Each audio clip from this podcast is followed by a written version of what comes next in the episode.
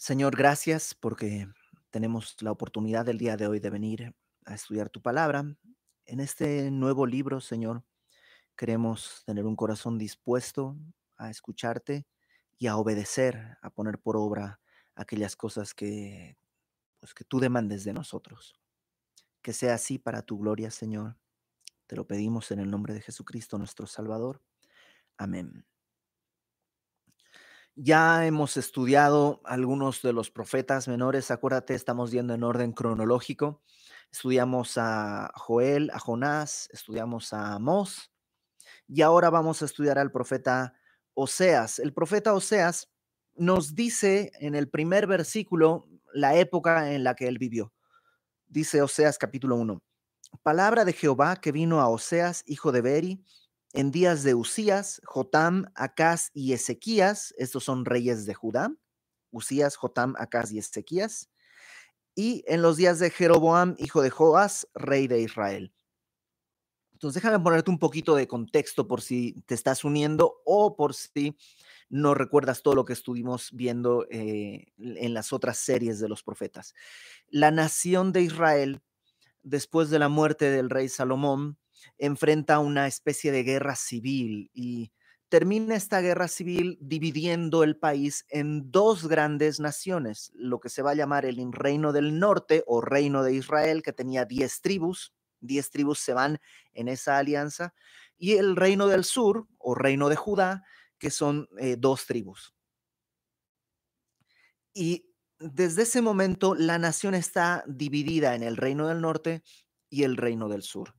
En el reino del norte eh, tienen un problema y el problema es que Jerusalén, que es la, el centro de comunión religiosa, el templo está en Jerusalén, eh, pues queda en el reino del sur.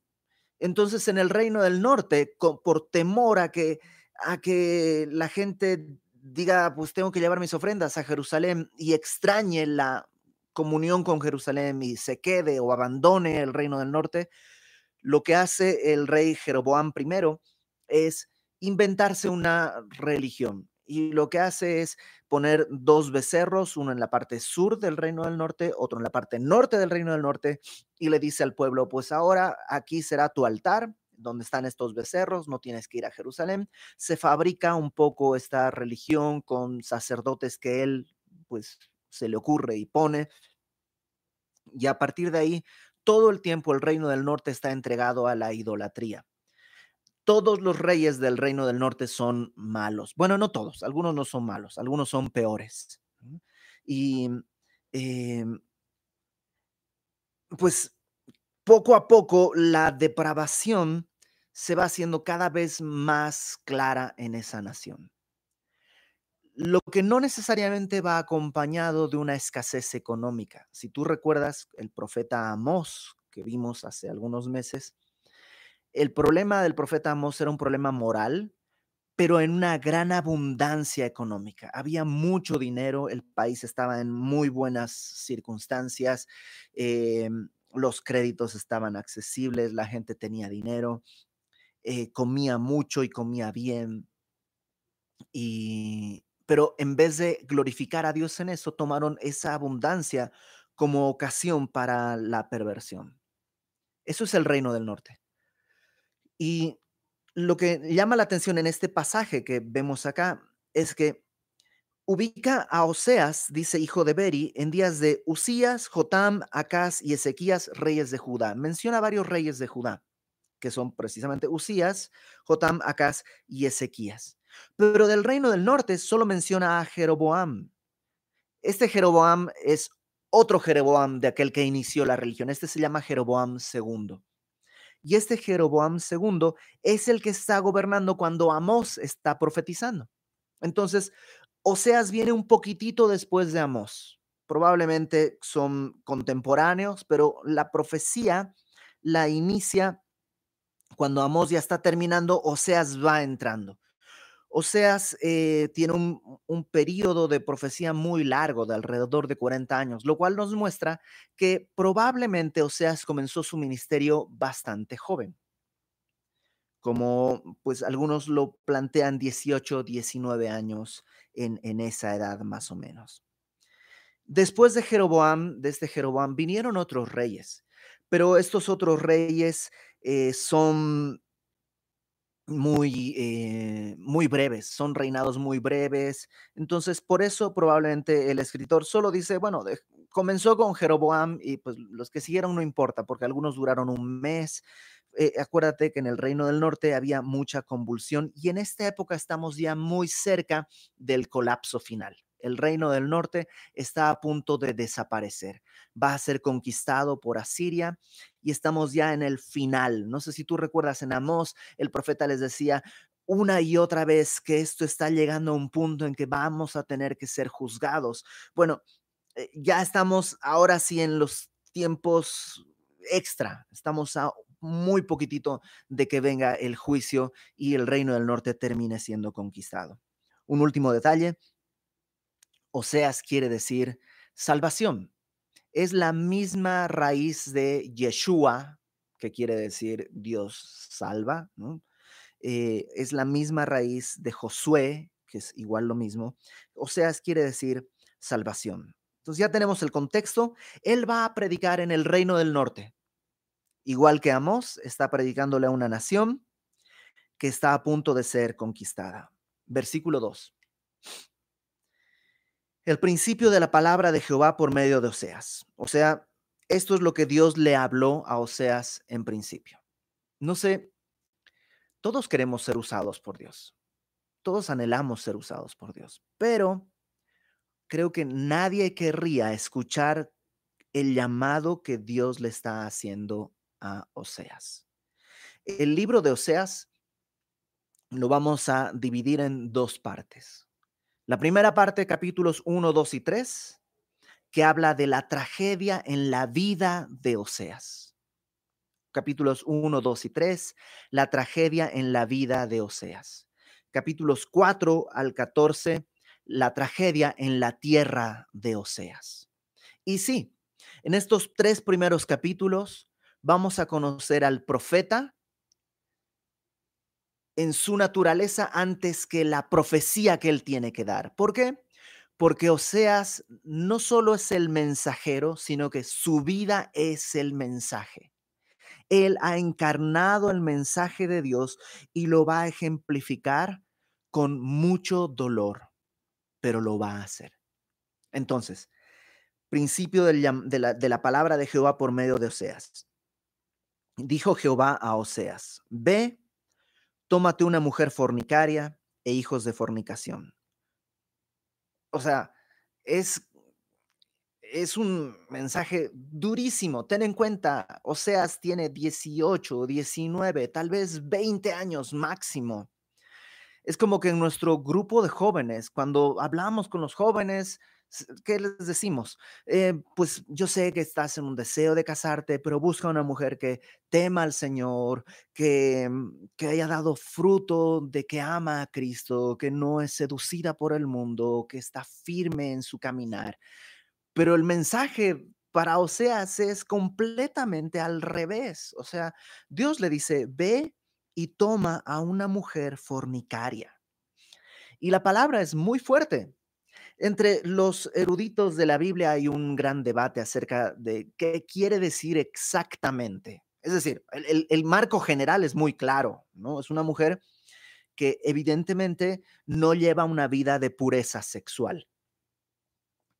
Pero eh, puede tener ciertos matices esta palabra y no hay un común acuerdo. Por un lado, algunos piensan que está hablando de una prostituta, una mujer prostituta y que eh, eh, Oseas tiene el llamado de ir y tomar a esta prostituta como esposa. Algunos otros dicen, no, no, no, no, no. Esta mujer se va a prostituir más adelante, pero en este momento no es prostituta. Cuando se casa Oseas con Gomer, ella es una mujer, eh, pues que no, no es prostituta, sino que es una mujer pura y el problema con esa interpretación es que el texto es muy claro. Cuando Dios le dice a Oseas, le dice, toma una mujer fornicaria. No le dice una mujer que será en algún momento fornicaria. Se lo dice con toda claridad desde el principio. Otros piensan que esta palabra habla de una mujer que no necesariamente es prostituta, pero que tiene una vida eh, moral cuestionable. Por, por, lo menos cuestionable desde el punto de vista de Dios, ¿no? Probablemente el mundo diría es una vida de una mujer normal, ¿no? Que ha tenido sus parejas y ya no tiene nada de malo, es una mujer normal. Pero desde el punto de vista de Dios es una mujer fornicaria. Otros piensan que esta mujer en realidad es fornicaria en el sentido espiritual.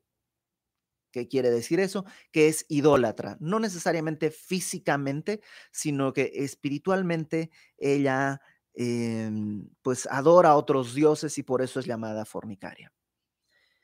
¿Y qué es lo que yo creo? Bueno, yo creo que eh, por mucho que querramos suavizar este contexto, la palabra es muy clara y es muy dura.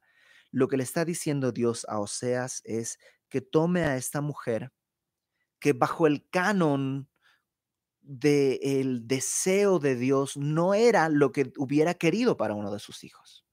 Es una mujer entregada al pecado, ya sea por oficio como prostitución, ya sea como cultura, porque vive en una cultura en que la fornicación es normal, o ya sea que es eso y además idólatra. En todo caso, es alguien que podríamos decirlo, y quiero ser cuidadoso, pero desde el punto de vista estrictamente religioso, podríamos decir que es alguien que no es digna de ser amada por un profeta.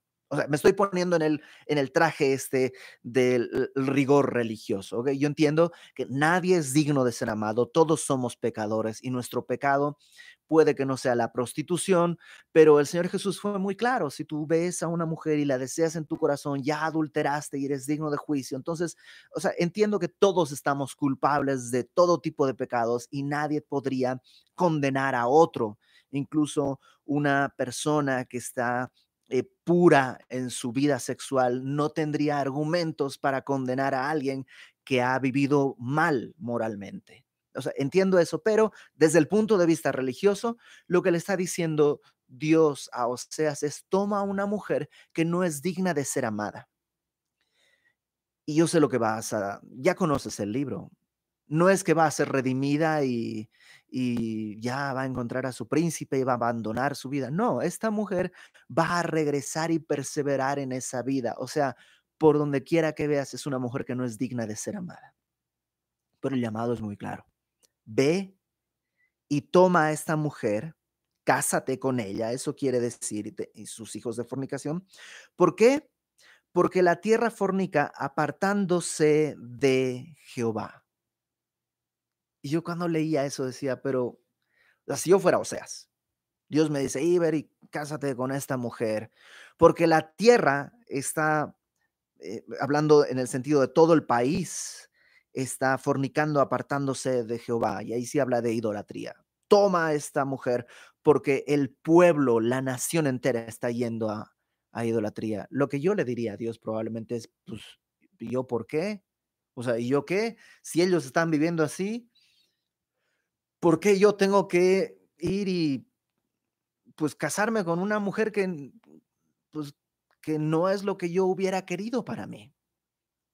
Y de, eso vamos a hablar al final, pero, pero quiero que entiendas que la, la, la tarea que Dios le está encomendando a Oseas no es solo una tarea difícil en lo que tiene que realizar, porque implica su corazón, su vida, su mente, su familia, su propósito, todo está relacionado en este llamado. No es como que, eh, híjole, pues no, me gusta ir a predicar a tal ciudad, pero pues voy a ir. total, voy y me regreso. No, esto es algo mucho más profundo. Habla de un matrimonio. En este milagro en que dos se convierten en uno. Y Oseas, que hace? Versículo 3. Fue pues y tomó a Gomer, hija de Diblaim, la cual concibió y le dio a luz un hijo. O sea, no solo obedeció y se casó, porque podría ser, ok, va, me caso, pero, ¿sabes qué? yo no voy a tener nada que ver con ella. Vamos a estar legalmente casados, le voy a ser fiel, pero ni pienses que yo me voy a unir a una mujer así. Pero seas, no hace eso. La tomó como esposa y ella dice en el versículo 3, le dio a luz un hijo. Tuvo un hijo de Oseas, esta mujer. Nada más entre paréntesis, hay una corriente de interpretación que empiezan a ponerle, eh, o, sea, Gomer quiere decir esto, hija de Diblaim, que quiere decir esto otro, y los significados los vas trenzando y te va dando un mensaje en esos significados y creo que los nombres a veces tienen que ver, pero cuando empiezas a construir sobre eso, lo que haces es demeritar la historia, porque pareciera que esta historia en realidad no aconteció, sino que simplemente es como una alegoría. Un conejito llamado libertad se encontró con un león llamado opresión. Y, entonces se convierte en una fábula y, pierde el valor que tiene, porque esto no es una fábula, o sea, se existió, Gomer existió, no es una alegoría, son personas. Versículo 4. Y le dijo Jehová, o sea, Dios le dice a Oseas, cásate. Y una vez que se casa y tiene hijos, ahora Dios le dice cómo tiene que ponerle nombre a su hijo. Entonces Oseas podría decir, Señor, pues dame, dame una cosa que yo pueda decidir sobre mi vida. Pero pero Oseas obedece, ponle por nombre Jezreel. Porque de aquí a poco yo castigaré a la casa de Jehú por causa de la, de la sangre de Jezreel y haré cesar el reino de la casa de Israel. Aquí sí es importante. Jezreel, el nombre que le pone a su hijo es importante entenderlo. ¿Por qué? Porque Jezreel es el nombre de un lugar donde años atrás Jehú Dios había llamado a Jehú para que eh, destruyera la casa de Acaz, un rey perverso. Llamó a Jehú, tú vas a ser el que va a destruir a Acaz y a toda su descendencia. Y Jehú obedece, pero obedece con una perversión tal, con una, un deseo de sangre y de muerte, con, o sea, no solo mata a la casa de Acaz, que era el rey de Israel, mata al rey de Judá, mata a, toda a, unos, a unos parientes del rey. Eh, o sea, hay un deseo sanguinario, mata a Jezabel, pero bueno, no la mata a él, sino que pide que la arrojen de una ventana, Jezabel, una mujer perversa. Pero él no solo pues pide que la arrojen de la ventana y cae y muere, sino que cae su, su, cuerpo y en su carro, en su carroza, aplasta a Jezabel y luego se va a comer. Y está comiendo hasta que dice, bueno, ¿saben qué? Que alguien vaya y entierre a esa mujer perversa. Y cuando van a, buscarla, pues ya no había el cuerpo, unos perros se habían comido casi todo. O sea, era alguien verdaderamente sanguinario, duro de corazón. E incluso, esto puedes leerlo, todo esto puedes leerlo en Segundo Reyes capítulo 9 em, y 10. Y incluso en el capítulo 10 dice que Jehú mismo no se apartó de la idolatría. Entonces Dios le dice a Jehú, voy a juzgarte también. Y viene el juicio sobre la casa de Jehú y em, y es lo que está diciendo, voy a juzgar, el, último rey que va a haber de, la descendencia de Jehú va a ser juzgado. Entonces, cuando le pone de nombre Jezreel, está nombrando al lugar donde Jehú había hecho una matanza. No, conozco en México en la historia muy bien, pero en Bolivia sería como, eh, había una, hay una, en la historia de las minas en Bolivia, es una historia trágica de matanzas una tras otra. Había una mina que se llama siglo XX y es como que tú le pusieras a tu hijo siglo XX, todos en Bolivia, de mi generación para atrás. Si alguien te dice siglo XX, te dirías, wow, o sea, es, el lugar de una matanza. No sé si aquí podría ser el nombre. Eh, que se va a llamar eh, eh, Tlatelolco, o que se llame Plaza de las Culturas, ¿no? donde hubo esta matanza en el 68. Es una cosa así, es algo que llama la atención. Ahora, Jezreel también quiere decir esparcir o dispersar, también quiere decir sembrar, en el sentido de que cuando siembras, pues estás aventando la semilla. Y lo que este hijo representa, porque Dios le dice, ponle Jezreel, porque yo voy a castigar a Jehú por lo que sucedió en Jezreel, donde él hizo una matanza, pero también ponle Jezreel porque voy a hacer cesar el reino de la casa de Israel. No solo tiene que ver con Jehú, sino con el reino norte, yo lo voy a dispersar, va a terminar. En aquel día quebraré yo el arco de Israel en el valle de Jezreel. Voy a hacer que, o sea, un soldado con el arco quebrado es un soldado que no puede pelear. Y lo que está diciendo es, voy a hacer que Israel caiga derrotado. Sabemos que delante de los asirios fue derrotado y sean conquistados. Y ese fue el primer hijo. Verso 6. Concibió ella otra vez y dio a luz una hija. Ahora, hay un detallito ahí, pequeñito, pero algunos lo toman como muy importante. ¿Y cuál es este detallito? Que ella dice, concibió otra vez y dio a luz una hija. Aquí no dice, le dio a luz una hija. Por esto piensan algunos que esta hija no es hija de Oseas, que es una hija de alguna relación, ya sea ilegal que tuvo en fornicación o incluso en prostitución. Pero nace esta hija y le dijo Dios, a Oseas le vuelve a hablar y le dice, ponle por nombre Lo Ruhama. Lo Ruhama quiere decir no compadecida. Lo es no en hebreo. Lo Ruhama es no compadecida. Es como, eh, algunas Biblias traducen incluso como no amada por su padre.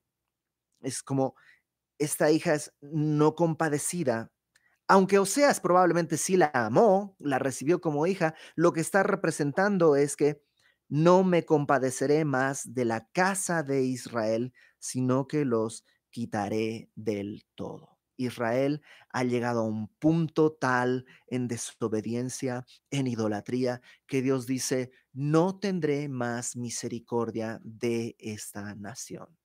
Entonces, imagina a estas Oseas con su familia y eh, eh, ¿no? ¿Por qué se llama Jezreel tu hijo? ¿Por qué se llama esparcir? Porque Dios nos va a esparcir, va a destruir la nación. Y ahora lo ruama. ¿Por qué se llama lo ruama? ¿No amas a tu hija? ¿No tienes misericordia de ella? No, sí, sí, la amo. Pero Dios me dijo que ya no habrá misericordia para este pueblo por la idolatría tan grande que hay. Ahora, verso 7. Más de la casa de Judá tendré misericordia. ¿Te acuerdas que te dije que se había dividido el reino? La nación se había dividido en el reino norte y en el reino sur. El reino norte es el reino de Israel, el reino sur es el reino de Judá. Dios dice, de Israel ya no tendré misericordia, pero de Judá tendré misericordia y los salvaré. Ahora, y esto no te sientas culpable, a todos nos pasa, pero todos creo tenemos en este corazón esta idea de qué injusto. ¿Por qué? Qué injusticia que vas a salvar a Judá y no vas a salvar a Israel. Dios, ¿por qué? Y a lo mejor tú dices, no, yo nunca diría eso. ¿Cómo desconfiar de Dios? No, Dios es soberano. Pero cuando lo aterrizas a nuestro nivel y ves que Dios puede tener misericordia de tu vecino y no de ti. Oh, sí, ahí sí nuestro corazón se inflama y nos da, eh, nos da coraje. Pero es una relación, una reacción carnal, porque por definición la misericordia no tiene que ver con los méritos. O sea, Judá no es que se habían portado bien y por eso en recompensa a ellos sí los voy a salvar. No, es misericordia. Y Dios es soberano para saber a quién extiende su misericordia. Ahora, ¿a Israel no le extendió misericordia? Sí, todo este tiempo se la ha extendido. Y no solo eso, ¿cuánto tiempo ha pasado que ha nacido el primer hijo? Luego ha nacido su segunda hija. ¿Cuánto tiempo ha transcurrido? Y el pueblo no entiende. Es más, ya vino Amós y profetizó, estuvo profetizando, profetizando. ¿Te acuerdas que incluso les decía, vacas, vacas de Bazán, escuchen? Y el pueblo no escucha y desgasta y, y desusa y desprecia la misericordia de Dios. Y ahora Dios dice, no más, pero de Judá sí tendré misericordia y lo salvaré. Pero, ¿por qué? Por Jehová su Dios, y no los salvaré con arco, ni con espada, ni con batalla, ni con caballos, ni con jinetes. Los voy a salvar no por ellos, sino por mí, por Jehová su Dios. Y dice, no los voy a salvar con arco, ni espada, ni batalla, ni caballos, ni jinetes. Mismo contexto, seguimos en el mismo contexto. Va a venir a Siria, en el valle de Jezreel, los va a conquistar pero cuando vayan contra Judá, yo los voy a salvar, pero no con un ejército.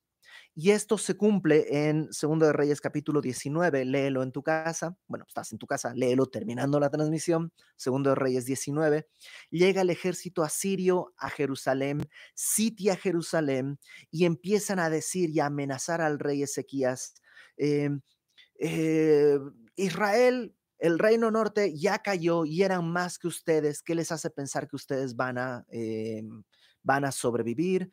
¿Ustedes creen que yo, no, que yo he conquistado todas las naciones así porque sí? No, no, no. Dios es el que me está trayendo a conquistarles. Así que entréguense, no hagan caso a Ezequías y escriben una carta y se la mandan al rey amenazándolo. Y Ezequías lo único que hace es tomar las cartas, las lleva al templo y dice, aquí está Dios esto dicen de ti, dicen que tú no eres un Dios distinto a los dioses de las otras naciones, dicen que tú no nos puedes cuidar.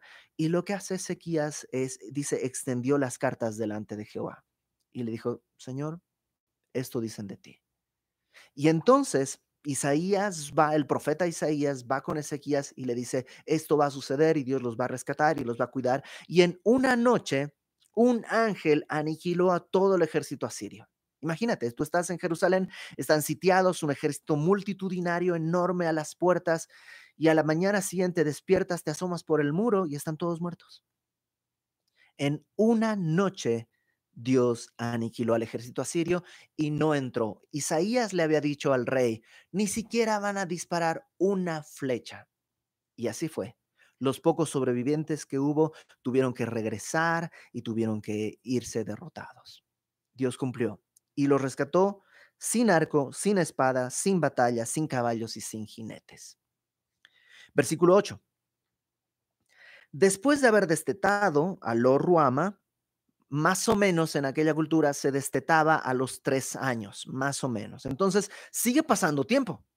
Dios sigue extendiendo misericordia sobre el pueblo. Ya han pasado desde que nació el primer hijo, nació la segunda hija, y ahora cuando nuestra segunda hija es destetada, dice, concibió y dio a luz un hijo. Una vez más, no dice le dio a luz un hijo, sino solamente dio a luz un hijo.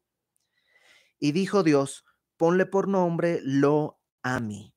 Lo Ami quiere decir no pueblo mío. No pueblo mío. O sea, Dios está diciendo, no son mi pueblo. Versículo 8, porque vosotros no sois mi pueblo, ni yo seré vuestro Dios. No es que Dios está despreciándolos. Dios está simplemente reconociendo. Ustedes no son mi pueblo. Y yo no soy su Dios.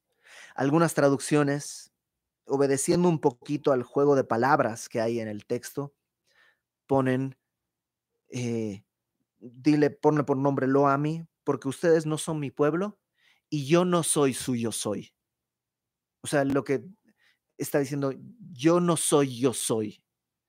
Dios está diciendo, quise ser su Dios, pero ustedes no me reciben, no me aceptan. Les escuecen los pies por irse con sus dioses ajenos. Y hasta aquí parece la profecía pues muy triste y dolorosa. Ya viene el tiempo en que la nación va a desaparecer. Pero hay un comentarista que dice, cuando la profecía viene siempre dura, busca donde está la promesa a la que puedes aferrarte. Versículo 10. Con todo, es decir, a pesar de esto, será el número de los hijos de Israel como la arena del mar. O sea, a pesar de esto, no van a ser aniquilados. Sí, van a ser esparcidos, ¿te acuerdas? Jezreel, esparcir, van a ser esparcidos, pero no van a ser aniquilados. Van a ser como la arena del mar, que no se puede medir ni contar. Y en el lugar donde les fue dicho, vosotros no sois pueblo mío, les será dicho, sois hijos del Dios viviente. Y ahí está la promesa.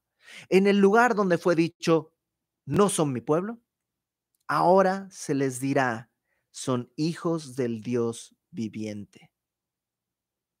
Hay una promesa que Dios le hace a Israel y es, van a ser dispersados, pero ahí mismo donde son dispersados, un día no van a ser solamente pueblo, sino van a ser ahora hijos del Dios viviente y se congregarán los hijos de Judá y de Israel. ¿Te acuerdas que eran dos naciones? Se habían separado en dos naciones que incluso mucho tiempo tuvieron conflicto entre ellas. Dice, ahora se congregarán los hijos de Judá y de Israel y nombrarán un solo jefe y subirán de la tierra porque el día de Jezreel será grande.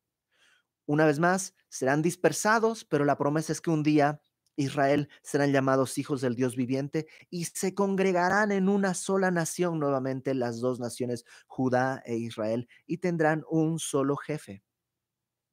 Y eso se cumplió en 1948. Estamos hablando de que esta profecía es antes de Cristo.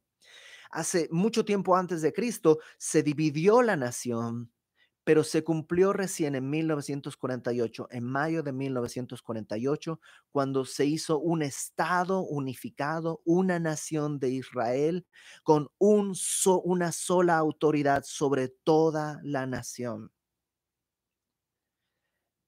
Todavía no pueden hacer muchas cosas, no pueden adorar a Dios, no tienen templo, pero Dios está cumpliendo sus promesas subirán de la tierra porque el día de Jezreel será grande. Y vuelve a utilizar la palabra Jezreel, pero ahora en el otro significado. ¿Te acuerdas que quería decir sembrar? Lo que está diciendo es subirán de la tierra. ¿Qué, qué, cosa sube de la tierra? Las plantas, ¿no? Lo sembrado sube de la tierra porque el día de la siembra será grande. Y Dios está diciendo, yo voy a restaurarles. Por eso vamos a leer el versículo 1 del capítulo 1 del capítulo 2, perdón, decida a vuestros hermanos, Ami y a vuestras hermanas, Ruhama. Ami es mi Señor. ¿Te acuerdas que le decían lo Ami, no mi pueblo? Bueno, ahora ya no les llamaremos lo Ami, sino Ami. Y a las hermanas ya no les llamaremos no Ruhama, sino Ruama, es decir, compadecida, pueblo mío y compadecida. Y ahí está esperanza. Ahí está esperanza. Pero esta esperanza eh, ocurre en un, en, e, e, en, un momento de tremendo dolor. El capítulo 1 podríamos, si quieres ponerle un título, hablar de el símbolo del problema en los hijos de Oseas. O sea, el problema está simbolizado en los hijos de Oseas. Jezreel, los esparcidos, lo Ruama, los sin misericordia, lo Ami, no son pueblo. Pero Oseas es una persona, es un profeta, es un hombre. ¿Cuánto dolor habrá vivido esto? ¿Por qué? ¿Por qué Dios le pide esto a Oseas? yo creo que hay muchas razones, pero enumeré dos que creo que son suficientes para el día de hoy. La primera es que Dios busca que comprendamos su amor. Ok, nadie, ninguna persona puede reflejar el amor de Dios tal como Él lo siente, pero puede ayudarnos a ver un poco. Necesitamos imágenes. Los seres humanos necesitamos imágenes.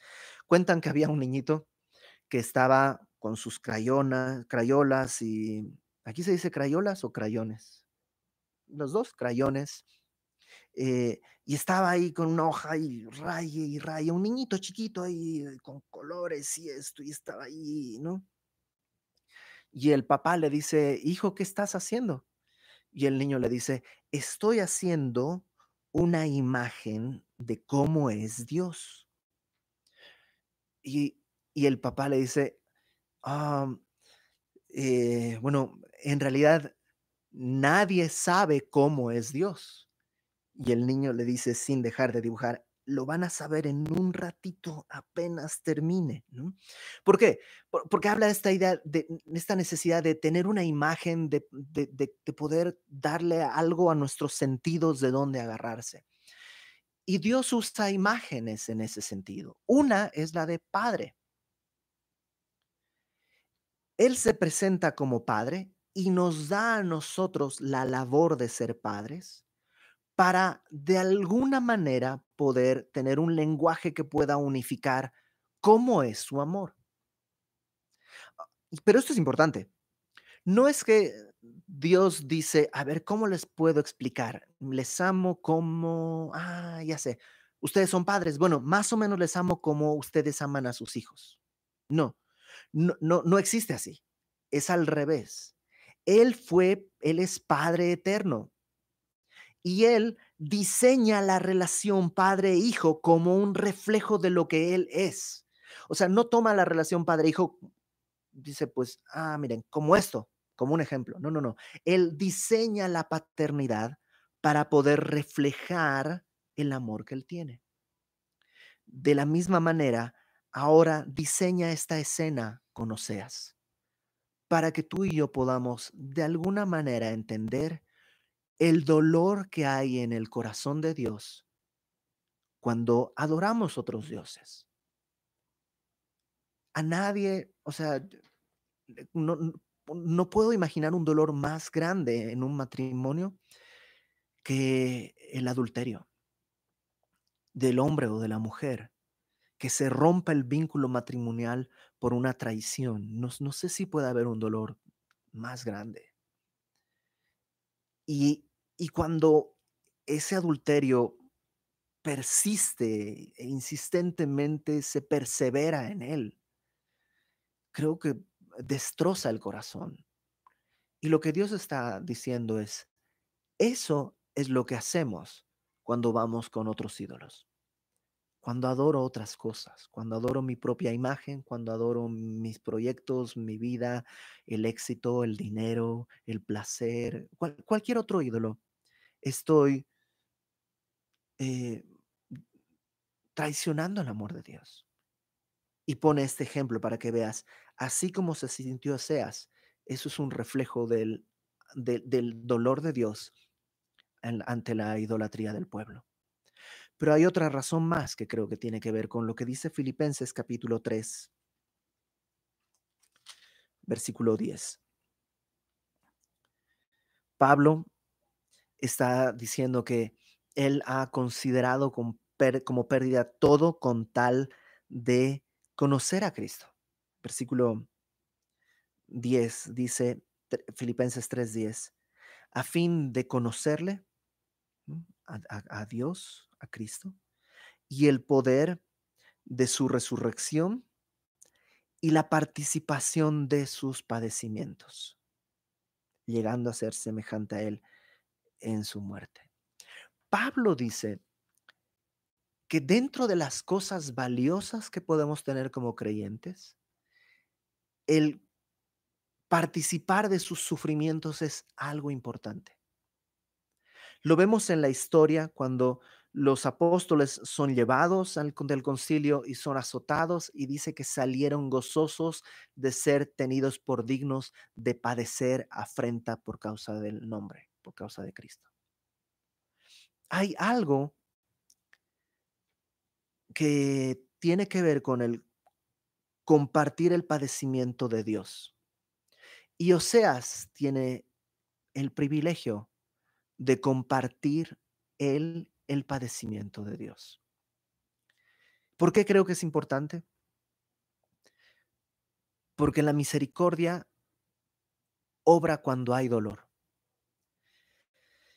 Ah, cuando no nos duele la vida ajena, estamos alejados del dolor de Dios, porque a Dios le duele la vida de los otros. Y Dios quiere y a veces diseña cosas para que podamos sentir el dolor que otros sienten. Cuando eh, yo era soltero, ya había empezado a enseñar un poco la Biblia y todo. Tenía respuestas para todo. No, ah, pastor, eh, bueno, no era pastor, me dice, no, oye, este, fíjate que mm, tengo un problema con mi esposa y no sé qué hacer y esto. La Biblia dice así, chun, chun, chun, listo. Mira, tengo, mi hijo está con este problema. ¿Sabes qué? Córrelo de la casa. Sácalo fuera. No, la Biblia dice que esto, entonces sácalo de la casa. Entonces tenía todas mis respuestas bien armadas, bien escritas, pero cuando me caso y cuando tengo hijos, y empiezo a darme cuenta del dolor que produce el pecado, el pecado propio y el pecado de otros, el pecado de mis hijos y el mi pecado cuando lastima sus vidas. Y puedo entender, puedo compartir lo que el pecado produce. El pecado produce dolor. Y entonces cuando viene alguien y me dice, tengo un problema en mi matrimonio, ya no tengo una respuesta de cajón artificial. Mira esto, paso uno, paso dos, paso tres, paso cuatro. Ya no. Ahora puedo compadecerme porque entiendo lo que el pecado está produciendo en este matrimonio y el dolor que está produciéndose en cada una de estas personas. Y el entender eso solo viene cuando has padecido. Y yo creo que por eso Dios le da a Oseas esta tarea. Número uno, para reflejar hacia los demás el amor de Dios y número dos, para que Oseas pueda también sentir el dolor que tiene Dios y así poder compadecerse de la gente tanto como Dios se compadece de su pueblo. Ok. Capítulo 2, la próxima semana, va a hablar de del pecado en reflejado, esta, en el capítulo 1 vimos reflejado en los hijos. Ahora, en capítulo 2 lo veremos reflejado en la esposa. ¿Qué te parece si eh, oramos? Oramos porque creo que necesitamos, en este tiempo difícil que estamos viviendo, necesitamos entender que hay dolor en otros. Y Dios quiere que nos compadezcamos de, porque Él se compadece de otros. Y si te está tocando pasar un tiempo difícil, Dios no está lejano. Está dándote el privilegio de participar también de su dolor y está dándote el privilegio de poder mostrar a otros cómo en medio de esa circunstancia el Señor sigue siendo fiel. Vamos a orar. Señor, gracias porque aunque nosotros éramos como como la esposa de Oseas, desde el principio tú sabías quiénes éramos. Aún así, saliste y nos tomaste para ti. Y aunque no merecíamos misericordia, has extendido misericordia. Y aunque no éramos pueblo tuyo, nos has hecho pueblo tuyo. Y aunque estábamos esparcidos por el mundo, nos has dado una nación, una ciudadanía en los cielos un propósito, una fe, nos has dado un amigo, nos has dado un Señor. Gracias Señor, gracias Padre, por acordarte de nosotros y extender sobre nosotros tu manto y hacernos, a pesar de todo, tu esposa, para gloria tuya. Ayúdanos a comprender tu dolor, por lo menos en parte para poder renunciar a aquellas cosas que te lastiman. Y ayúdanos a comprender tu dolor por otros, para poder participar también en tu llamado a otros a la comunión contigo. En el nombre de Jesús ponemos todo esto en tus manos, Padre. Amén. amén.